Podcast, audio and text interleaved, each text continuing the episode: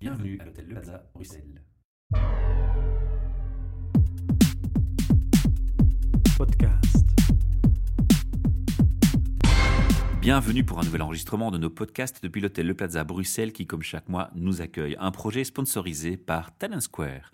Bon, Aujourd'hui, j'ai la grande fierté de recevoir au micro Corinne de Roy, Bonjour. qui est la directrice des ressources humaines à l'hôtel Le Plaza Bruxelles. Donc, euh, double cocorico. Et ce podcast sera un petit peu plus long que nos 15 minutes habituelles parce qu'il y a beaucoup de choses à échanger ensemble, je pense, Corinne. Notamment, d'abord, on va te présenter puis on va faire un petit mot sur ton parcours qui va déjà illustrer une belle réussite, un bon exemple à suivre si on a envie d'évoluer dans le secteur Oreca et qu'on étudie dans ce secteur en tout cas. On va aussi faire un petit clin d'œil sur les différents postes qui existent dans l'hôtellerie. On a déjà fait un podcast où on présente le métier de traiteur. On aura un podcast qui fera une interview d'un restaurant étoilé. Mais l'hôtellerie est un secteur vraiment encore un petit peu différent, notamment sur ses postes, ses fonctions, son fonctionnement. Donc on va essayer de faire une overview de, tous ces différents aspects. Et alors on va aussi clôturer l'interview par les challenges à relever. Alors j'ai vu sur ton profil de LinkedIn que tu es orienté PRH. Alors fait. dans l'hôtellerie, ça représente quand même pas mal de challenges et c'est pas un petit mot de le dire. Voilà, donc ce sera un peu le contenu de, ce- de cette interview et voilà pourquoi elle sera un petit peu plus longue. Alors on va commencer, comme j'ai dit, par une présentation. Qui tu es, quand tu as commencé ici et quel a été ton parcours euh, Voilà. assez impressionnant. Donc j'ai encore eu un petit email de mon FMB manager qui me disait merci ma doyenne. Donc ça veut dire ce que ça veut dire. Donc l'hôtel est ouvert depuis 17 ans et c'est vrai que j'ai fait l'ouverture de l'hôtel. Je suis rentrée au mois de juillet 1996 et l'hôtel a ouvert en août. Très rapidement dans la maison. Voilà, très rapidement dans la maison comme réceptionniste. Mhm. J'étais trilingue, français, anglais, espagnol. Et je suis rentrée comme réceptionniste après une première expérience dans un autre hôtel où je n'étais restée que six mois. Après la réception que j'ai fait pendant trois ans, plus ou moins, je suis passée aux réservations. Est-ce que je peux t'interrompre? Oui. Tu avais, dès le départ, fait des études d'hôtellerie. C'était vraiment l'objectif de travailler dans l'hôtellerie? Alors, pas du tout. Donc, j'ai un graduat en Je paramédical. reviens en arrière. Voilà. J'ai un, un graduat en paramédical. Bon, c'est vrai qu'on compare souvent le fonctionnement d'un hôtel avec le fonctionnement d'un hôpital parce qu'on est 7 jours sur 7, 24 heures sur 24. Donc, très certainement, un aspect, on va dire, social que j'ai toujours aimé, Contact humain. Donc. contact humain et un graduat en relations publiques. Voilà. Donc, Et l'un ensuite, dans l'autre. directement, commencer dans l'hôtellerie. Non, je suis partie à l'étranger. Mhm. Je pense que c'est important, ça donne une certaine ouverture d'esprit, très certainement pour mes langues. Je n'étais pas très bonne en langue euh, à l'école, donc il a fallu travailler là-dessus. Je Et suis compenser, partie ah. voilà, un an aux États-Unis comme fille au père, sept mois en Espagne où je me suis un peu plus amusée qu'autre chose, mais j'ai appris l'espagnol par la force des choses. Je suis revenue, j'ai commencé à travailler en intérimaire dans le paramédical. Mhm. Et puis par une recherche d'emploi pour avoir quelque chose de plus stable, je suis tombée dans l'hôtellerie à la réception où c'est vrai, on recherche quelque part des personnes qui osent aborder les autres personnes, donc pas peur. qui, qui n'ont pas peur, qui ont une certaine expérience touristique, on va dire, et qui parlent plusieurs langues, forcément. Le côté communication chez toi a été une plus-value en plus. Voilà, exactement. Donc, une fois que je suis arrivée à l'hôtel Plaza à l'ouverture, donc j'ai eu la chance que ma chef réceptionniste du premier hôtel où, où j'ai postulé est arrivée à l'hôtel Plaza. Elle m'a proposé de la suivre, ce que j'ai fait, et l'aventure Plaza a débuté. Mhm. Voilà. Donc, réceptionniste, bon, on évolue aussi dans le poste de, de réceptionniste. À un certain moment, on a envie un petit peu par rapport aux horaires qui ne sont pas toujours faciles à vivre en famille. Évolution vers le poste de réservation. Donc là, je me suis occupée des réservations groupes, des réservations individuelles. Suite à ça, j'ai commencé dans le yield management. Donc là, c'est une fonction plus stratégique, on va dire. Ça commençait à se développer très fortement. Bah, l'hôtel Plaza, on a toujours été un petit peu avant-gardiste sur la façon de, de travailler. Je confirme. Voilà. Et donc, Yield Management, on m'a donné la possibilité de suivre des formations. On m'a initié sur les nouveaux logiciels qu'on mettait en place ici à l'hôtel. Je me suis beaucoup amusée. À un certain moment, le poste ne me convenait plus tout à fait et je me suis dirigée vers la comptabilité. Alors là Ouf, aussi, Tout à fait différent là. tout à fait différent, mais il faut se remettre dans le contexte. L'hôtel a ouvert ses portes, on était moins de 50 travailleurs et on est actuellement à 110 travailleurs. Donc au niveau comptable, la directrice des ressources humaines avait deux casquettes, celle de directrice comptable et celle de directrice des ressources humaines. Donc elle m'a dit, voilà, moi j'ai toujours aimé bouger et j'ai toujours aimé apprendre. Donc une fois que je m'embête dans ma fonction, il faut que je change.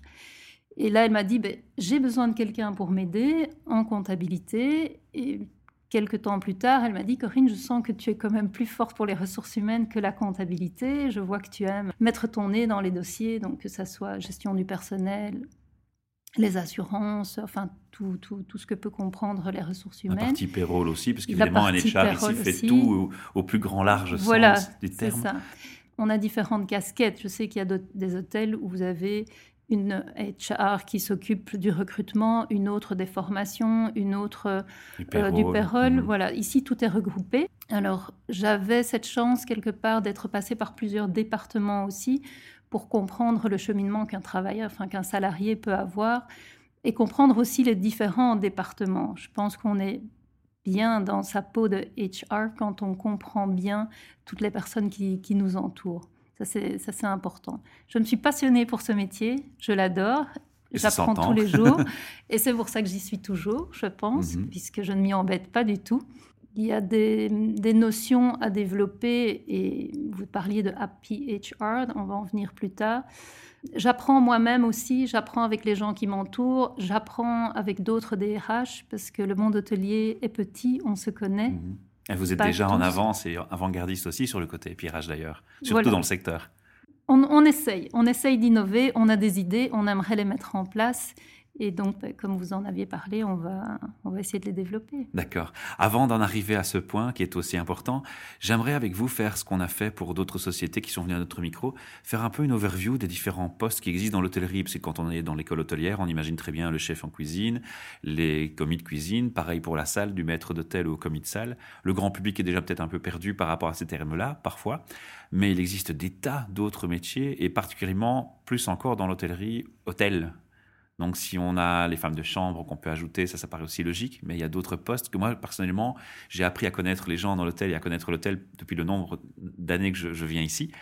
Et j'ai appris à découvrir des fonctions que je ne connaissais pas dans le secteur. Alors, est-ce qu'on peut faire un petit, une petite overview rapidement des différents postes qui existent auxquels on pense peut-être moins souvent? Alors, c'est vrai que le grand public, ou du moins la clientèle, n'imagine pas tout ce qu'il y a en, bas, voilà, et derrière. Voilà, il y a un dessous de l'iceberg, on va dire. On connaît la réceptionniste, on connaît le bagagiste, parce que ce sont les premiers contacts quand on rentre dans, un, dans un hôtel. Si l'hôtel a un restaurant ou ne fût-ce qu'une salle de petit déjeuner, on est entouré des personnes qui nous servent, les serveurs, les commis, comme vous les avez cités. Mais derrière tout ça, il y a des postes super importants, enfin qui ont leur importance. Pourquoi? Parce que c'est grâce à eux, par exemple, que la clientèle est présente. Mmh. Donc à l'hôtel Plaza, on va dire que 80 de notre clientèle est représentée par des hommes et des femmes d'affaires. Ces personnes, si elles viennent ici, c'est qu'elles connaissent l'hôtel. Si elles connaissent l'hôtel, c'est qu'elles ont été démarchées. Donc il y a déjà le département commercial avec des commerciaux qui vont vers les corporates, comme on les appelle ici, donc les sociétés, les démarcher, leur proposer des tarifs suivant un certain nombre de nuitées, etc. On a aussi un magnifique théâtre dans lequel on organise beaucoup d'événements et d'autres salles. Ces événements viennent également par une certaine publicité. On a toute une partie marketing et on a des personnes qui organisent ces événements. Ça peut être de l'organisation d'un mariage à l'organisation d'un séminaire pour 400-500 personnes. Et là aussi, il y a une fameuse équipe qui s'occupe d'organiser tous ces événements. On peut reprendre des fonctions plus simples comme technicien.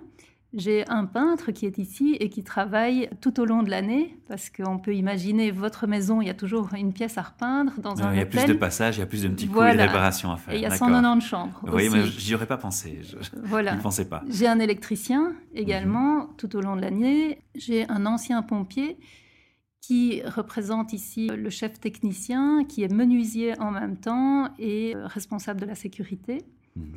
J'ai, comme on en a parlé tout à l'heure, un yield manager qui, lui, est plus stratégique à déterminer la stratégie de vente et les prix de vente par rapport à l'offre et la demande, un peu comme à la bourse. Mhm. Et aussi par rapport aux concurrents qu'on observe, j'imagine Tout à fait, voilà. Il y, a, il y, a, vraiment un travail analytique qui est fait.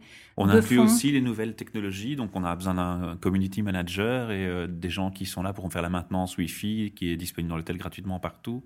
Alors, on a, la chance d'allier, on va dire, plusieurs, euh, plusieurs fonctions en plusieurs une. Casquettes, plusieurs casquettes. Ça, c'est aussi la particularité ici à l'Hôtel Plaza, c'est que chaque personne a la facilité de porter plusieurs casquettes. Et ça leur plaît. Ça leur plaît de ne pas rester dans une seule case. Ça leur plaît de pouvoir mettre son nez partout. C'est pas pour ça qu'on va retrouver une femme de chambre derrière le desk du, de, de la réception, mais on peut très bien avoir un commercial qui se retrouve à mettre des housses de chaises parce qu'on va accueillir la famille royale. Et qu'il faut donner de l'aide. Et qu'il faut donner de l'aide parce qu'il faut aller plus, plus grande. Voilà. Ou moi-même, lors d'un événement, on a un super événement, c'est un show laser, ça m'intéresse.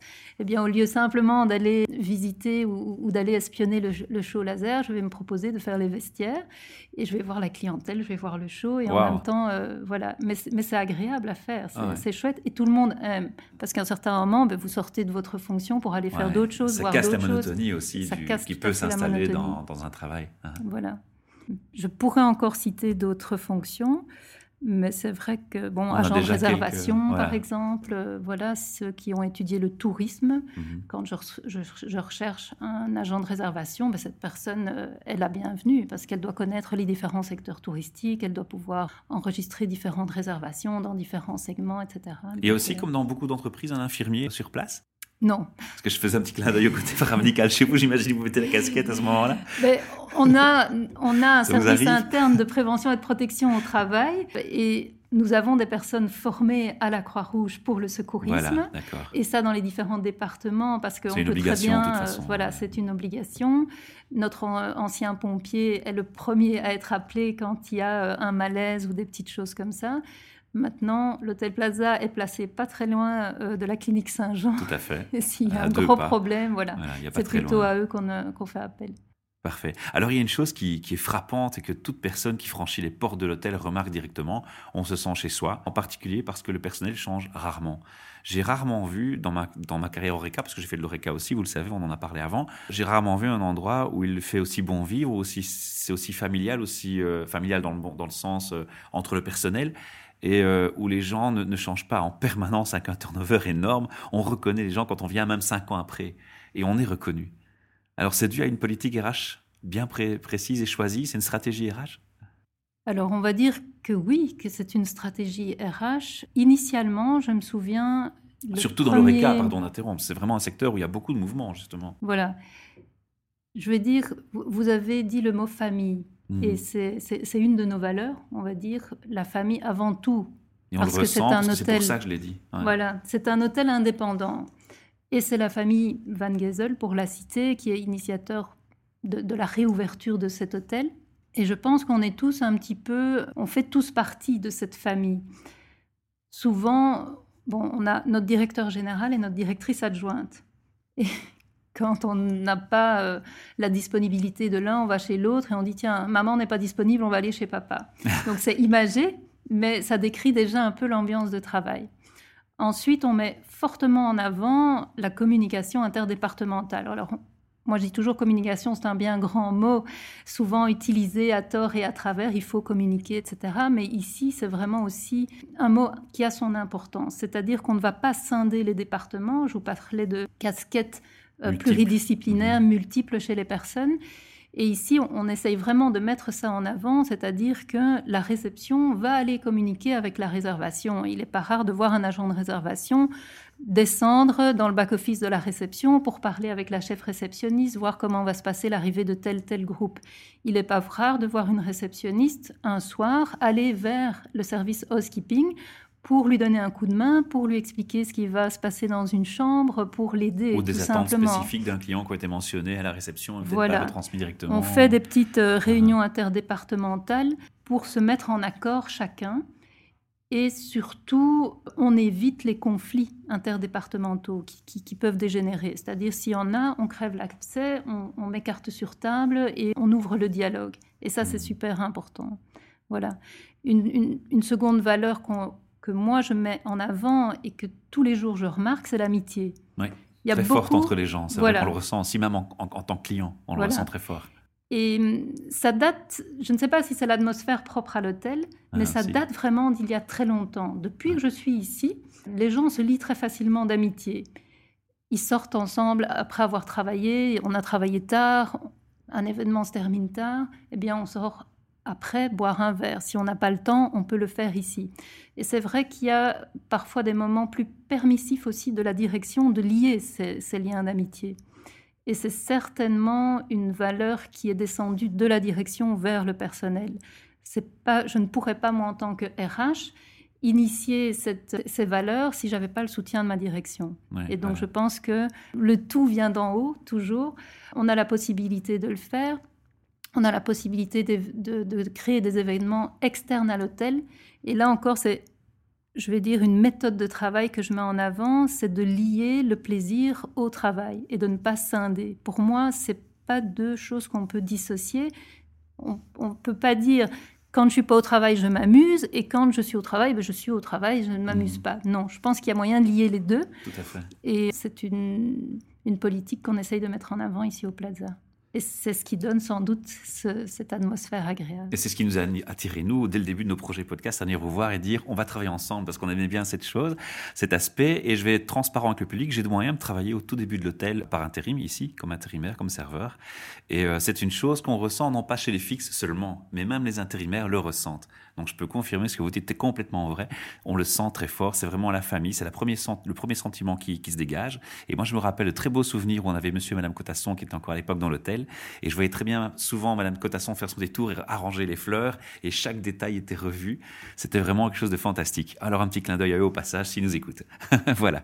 Alors on va maintenant parler du côté EPRH justement. Alors l'hôtellerie, bon, il faut pas non plus euh, se cacher les choses. Je crois qu'il y a aussi des aspects très difficiles à vivre dans l'hôtellerie. Quand on fait 10, euh, 15 heures sur une journée ou un service coupé, ça a un impact sur la vie privée, vie de famille, vie de travail, l'équilibre entre les deux. Donc il y a des côtés difficiles à gérer pour les gens. C'est ce qui explique aussi le turnover dans certains hôtels où il n'y a pas ce côté familial qui retient justement les gens. On en a parlé. Alors justement, quand on dit, moi je suis orienté pirage comme vous le faites sur votre profil LinkedIn, ça signifie quoi concrètement par rapport à ces difficultés? Comment est-ce qu'on va, comment vous installez, vous mettez des choses en place par rapport à, aux horaires ou, à la compréhension de certaines difficultés des personnes qui, travaillent dans l'hôtel par rapport à, à leurs fonctions propres? Alors, c'est vrai que ça se joue dès le recrutement mmh. aussi je suis toujours honnête envers les gens que j'engage, en leur disant je comprends que vous ayez envie de la place, mais un engagement, c'est un échange avant tout. Donc vous devez comprendre les besoins que nous avons et je dois comprendre les besoins que vous avez. C'est-à-dire que la situation familiale de la personne est importante. Il est important que le conjoint, conjointe comprenne aussi ce que va vivre la personne. C'est souvent une de mes questions. Tiens, est-ce que votre conjoint ou conjointe est dans le secteur hôtelier? Parce que je sais qu'il y aura une plus grande facilité de compréhension des horaires, etc. C'est nécessaire, pardon de vous interrompre, de le rappeler parce que je pense que les gens qui étudient ce métier à l'école, ils ont de toute façon des stages, donc ils ont quand même une, une vision et une compréhension des difficultés que ça représente. Ils sont prévenus, on va dire, à l'avance. Pas toujours. Pas toujours. Parce qu'on peut, par exemple, avoir fait de l'hôtellerie, on peut avoir fait un stage dans un certain hôtel, dans un certain établissement, on peut avoir fait ces stages dans un restaurant, mais pas en hôtellerie. J'ai déjà engagé des femmes de chambre qui avaient fait des ménages, mais pas 16 chambres par jour, tous les jours et pour lequel il faut vraiment attirer l'attention sur la difficulté de, de la, de la, pénibilité du travail. Voilà, la pénibilité du travail. Et de dire, il n'y a pas seulement je viens travailler 8 heures et puis j'ai ma rémunération. Non, ça sera difficile. Euh, il y aura parfois des contraintes et, je veux que vous en preniez conscience. Que la personne sache ah, dans quoi elle va s'engager. Ça, c'est une première chose. Ensuite, dans les horaires, mais comme dans tout, on essaye de ne pas tirer aux extrêmes. Je veux mhm. dire, les, les, extrêmes ne sont pas bonnes, enfin ne sont bonnes nulle part. Et à l'hôtel Plaza non plus. Donc c'est vrai que les 7h36 par jour sont difficiles à respecter. Et quand vous avez un séminaire qui euh, se termine à minuit, vous êtes au service du client. Le client s'amuse, il veut rester une heure de plus. On va pas lui dire non, moi j'ai fini mon service, je m'en vais. C'est pas cohérent avec notre fonction. ça ne correspond pas du tout au standing de l'hôtel en plus. Ça ne correspond pas du tout. Par contre, il y a une reconnaissance de ce que la personne a donné en plus qui est importante. Et ça, je pense qu'à l'hôtel Plaza, c'est quelque chose que et la direction fait et les chefs de service font. Et si c'est pas immédiat, enfin, les remerciements seront immédiats, je vais dire après verbalement, verbalement. Et ensuite, après, on va euh, tenter des actions vers les salariés, les travailleurs, pour vraiment leur dire, voilà, par cette action, je veux vous dire merci de tous les efforts que vous avez faits. Durant cette année, etc. Voilà, que ce soit par euh, une fête du personnel, que ce mmh. soit par un incentive, que ce soit parfois par euh, des petits gestes simples ou des actions simples, le personnel se dit ah chouette, j'ai pas fait ça pour rien, c'est reconnu et les heures et, les efforts que j'ai donnés en plus sont reconnus. Et ça, c'est fort apprécié dans notre euh, hôtel parce que c'est pas reconnu partout et dans tous les hôtels, on ne fait pas cet effort de remercier donc le travailleur pour euh, voilà pas la mmh. même logique. Alors dans, dans, les autres défis RH qui, qui s'imposent à vous, on a parlé d'évolution, donc les évolutions qui sont très bien définies quand on est commis, on peut être chef de rang, euh, puis on peut aller jusqu'au maître d'hôtel, ça peut aller très vite ou prendre plus de temps. Comment Comment on fait évoluer d'autres postes, par exemple On avait parlé en, offline entre nous de, de, faire évoluer une femme de chambre aussi. Comment, comment on relève tous ces défis de faire évoluer les gens pour finalement les garder longtemps? Parce que le turnover dans les hôtels ou dans d'autres établissements, c'est aussi parce qu'il y a aussi cette fameuse monotonie de travail qui s'installe. Donc, vous avez déjà donné des indices, vous avez déjà l'esprit familial, ça joue un rôle. Mais en termes d'évolution, quels sont les, challenges, les possibilités? En termes d'évolution, il faut savoir ici qu'à chaque fois qu'un poste se libère, la recherche se fera en interne. Mhm. Donc, on va toujours vérifier si dans le département concerné ou même dans un département parallèle, le poste ne pourrait pas être rempli par une personne intéressée.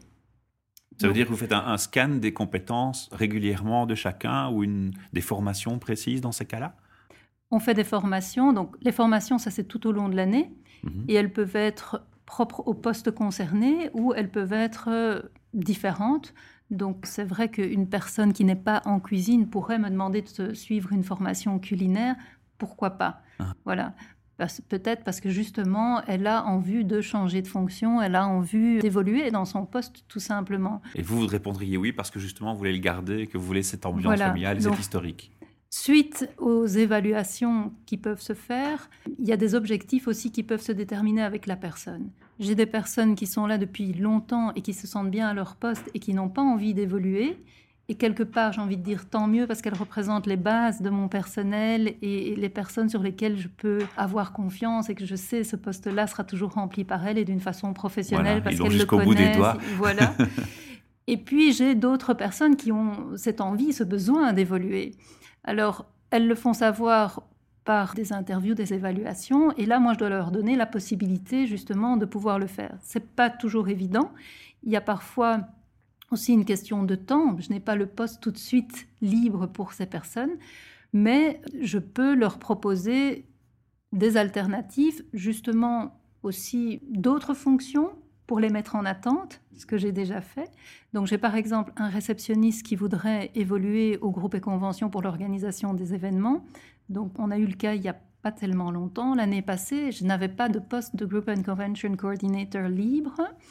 Par contre, une des responsables était enceinte, est partie en congé de maternité. Eh bien, je l'ai mis à son poste pour qu'il prenne connaissance du métier, pour qu'il prenne connaissance des différentes euh, tâches qu'il aurait à faire au sein de, de ce département. La personne est revenue, c'était la condition, il retournait à la réception. Par la suite, un poste au commercial s'est libéré et là, il a sauté sur l'occasion parce que c'était une autre partie, on va dire, commerciale.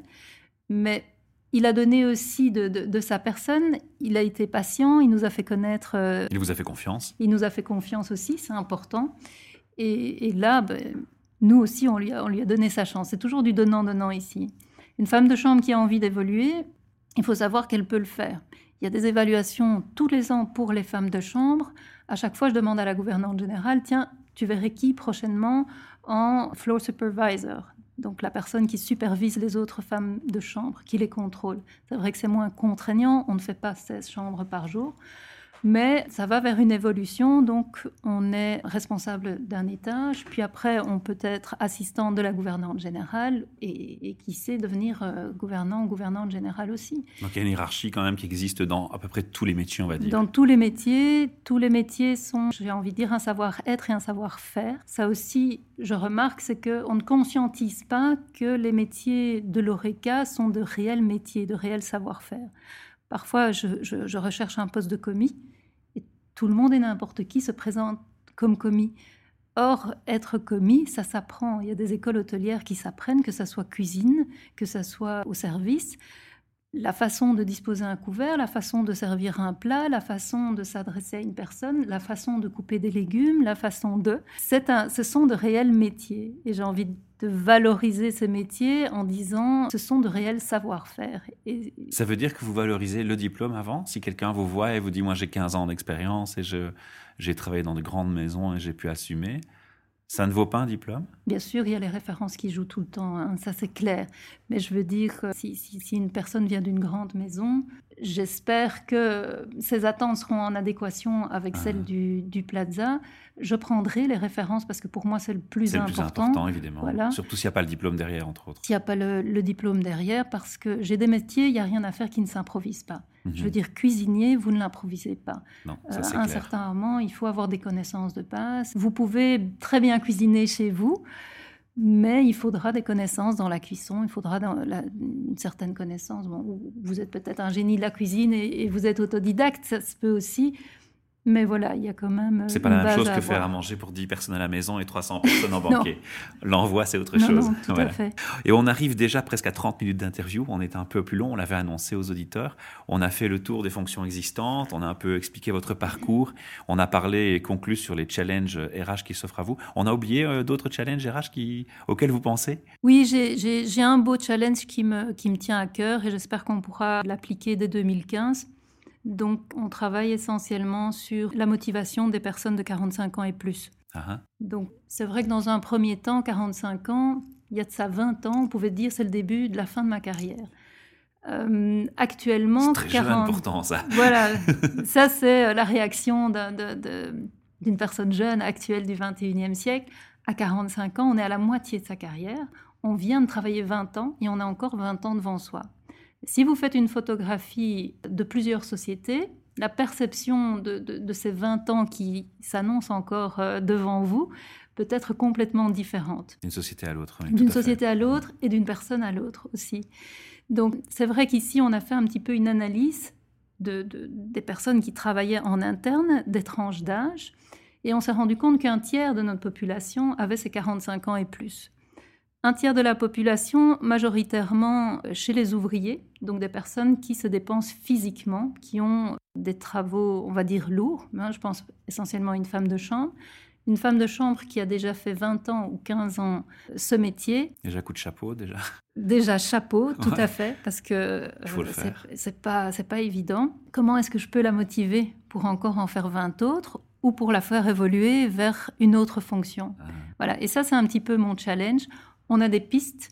Je vous parlais tout à l'heure d'associer le plaisir au travail. C'est difficile dans leur cas, mais c'est pas impossible. Et donc j'aimerais mettre en route, par exemple, des ateliers qui pourraient se faire mensuellement, destinés uniquement aux personnes de 45 ans et plus, qu'on se dise tiens chouette, j'espère avoir 45 ans, comme ça je peux y participer.